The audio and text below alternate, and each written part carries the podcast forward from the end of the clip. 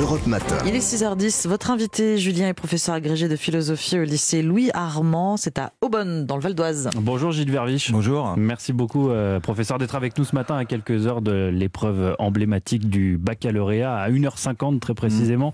Euh, celle tant redoutée de la philosophie. 523 000 élèves de terminale vont aujourd'hui plancher sur des questions telles que le bonheur nous échappe-t-il inévitablement? Gilles Verviche, quel conseil leur donneriez-vous pour que l'épreuve de philo ne leur échappe pas, elle aussi? Ben déjà, c'est de pas trop euh, s'inquiéter, c'est pas grave. Hein. moi, j'ai eu 6 sur 20 au philo, euh, au bac. Ah oui, vous aussi Et j'ai fini agrégé de philo, donc euh, finalement, on joue pas trop sa vie. Voilà, et puis alors tous les tous les conseils, bon déjà c'est un peu tard pour réviser là je pense. par contre, voilà, j'ai envie de dire, le premier conseil vraiment c'est pendant la, la première demi-heure, les 20 premières minutes, oublier son cours. Pour certains, ça sera pas difficile, je pense. Mais euh, voilà, c'était le, problème des élèves qui révisent, qui travaillent bien, c'est qu'ils se retrouvent souvent euh, à réciter leur cours, euh, quel que soit le sujet. De manière mécanique. Voilà, donc vous parliez du bonheur, par exemple. Alors, si vous avez le sujet, tant mieux pour vous. Mais mm. le bonheur, effectivement, tombe assez souvent. Mais ils vont voir le bonheur ou la liberté, et donc ils vont réciter le cours dans l'ordre. Alors qu'en fait, il y a 9 chances sur 10 que ça soit pas du tout la même question sur la sur le, la même notion. Donc il faut d'abord prendre 20 minutes, réflexion personnelle, reprendre la question. Euh, euh, voilà, les élèves quand on leur pose une question en cours aiment bien euh, répondre souvent. Ça dépend. Voilà, c'est la question, la réponse fourre-tout. Euh, voilà, euh, je sais pas moi, le bonheur consiste-t-il à satisfaire tous ses désirs? Ah ben ça dépend. Alors voilà, en philosophie on n'aime pas trop que ça dépende, mais au départ c'est bien de dire bah ça dépend. Voilà, et donc bah, de quoi ça dépend? Comment? Hmm. Quelles sont toutes les différentes questions? Chercher le problème, voilà. Un brouillon, un plan, et, ne pas hésiter à, prendre une heure, voire plus, pour mettre ses idées au clair Ouais, c'est ça. Alors, une heure pour mettre ses idées, en fait. Alors, comme je disais, euh, une demi-heure pour réflexion personnelle. La deuxième euh, euh, demi-heure, peut-être, le cours va commencer à venir. Voilà, c'est après que vous allez dire, tiens, ça me rappelle tel auteur, etc. Et la deuxième heure, effectivement, pour hiérarchiser ses idées, faire son plan. Normalement, effectivement, on commence pas à rédiger euh, à 8 heures. Hein, c'est qu'il y a un petit problème. Hein. Hmm. On commence à rédiger normalement à 10 heures. Voilà. Euh, faut faire un plan. Voilà, ça se voit hein, quand il n'y a pas de plan. On s'en tient toujours à la sempiternelle thèse, antithèse, synthèse ou euh, ou c'est un peu éclusé tout ça. Il faut. Non, non, c'est pas du tout éclusé. Non. c'est la dissertation spécialité française. Je sais pas si, si c'est très bien, mais effectivement. Après, il faut savoir ce qu'on veut dire pas thèse, antithèse, synthèse. Voilà, il y a un côté oui, non, bof. voilà, je dirais. voilà, le bof étant euh, un peu fourre-tout, ça dépend.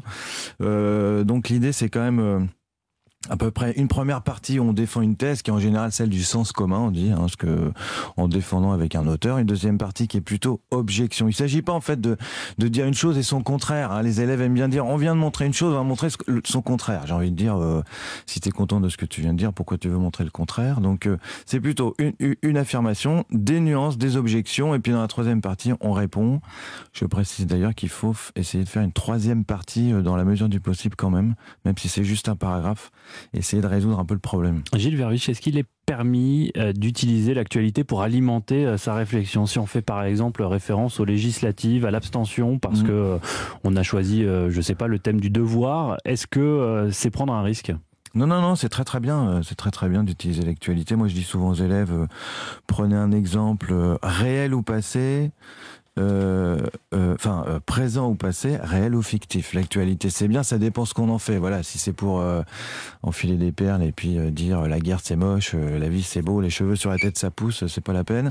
Mais effectivement, par exemple, en spécialité humanité, littérature et philosophie était tombé le sujet qu'est-ce qu'être en guerre? Alors voilà, c'était un beau sujet d'actualité puisque d'une part on avait un président de la République qui nous avait dit nous sommes en guerre à propos du Covid et en hmm. face un Poutine qui dit ce n'est pas une guerre, c'est une, une intervention spéciale. Donc, qu'est-ce que ça change de dire qu'on est en guerre ou pas? Voilà, donc c'est très bien. Ça dépend ce qu'on en fait. Voilà, on peut très bien euh, prendre un sujet d'actualité. Même, j'ai envie de dire, euh, puisque je défends un peu pop philo, euh, j'avais fait un bouquin sur Star Wars, la philo contre-attaque et donc on peut très bien prendre une série télé, un film et en faire quelque chose de très bien. Voilà, mm. ça dépend un peu jusqu'où on va.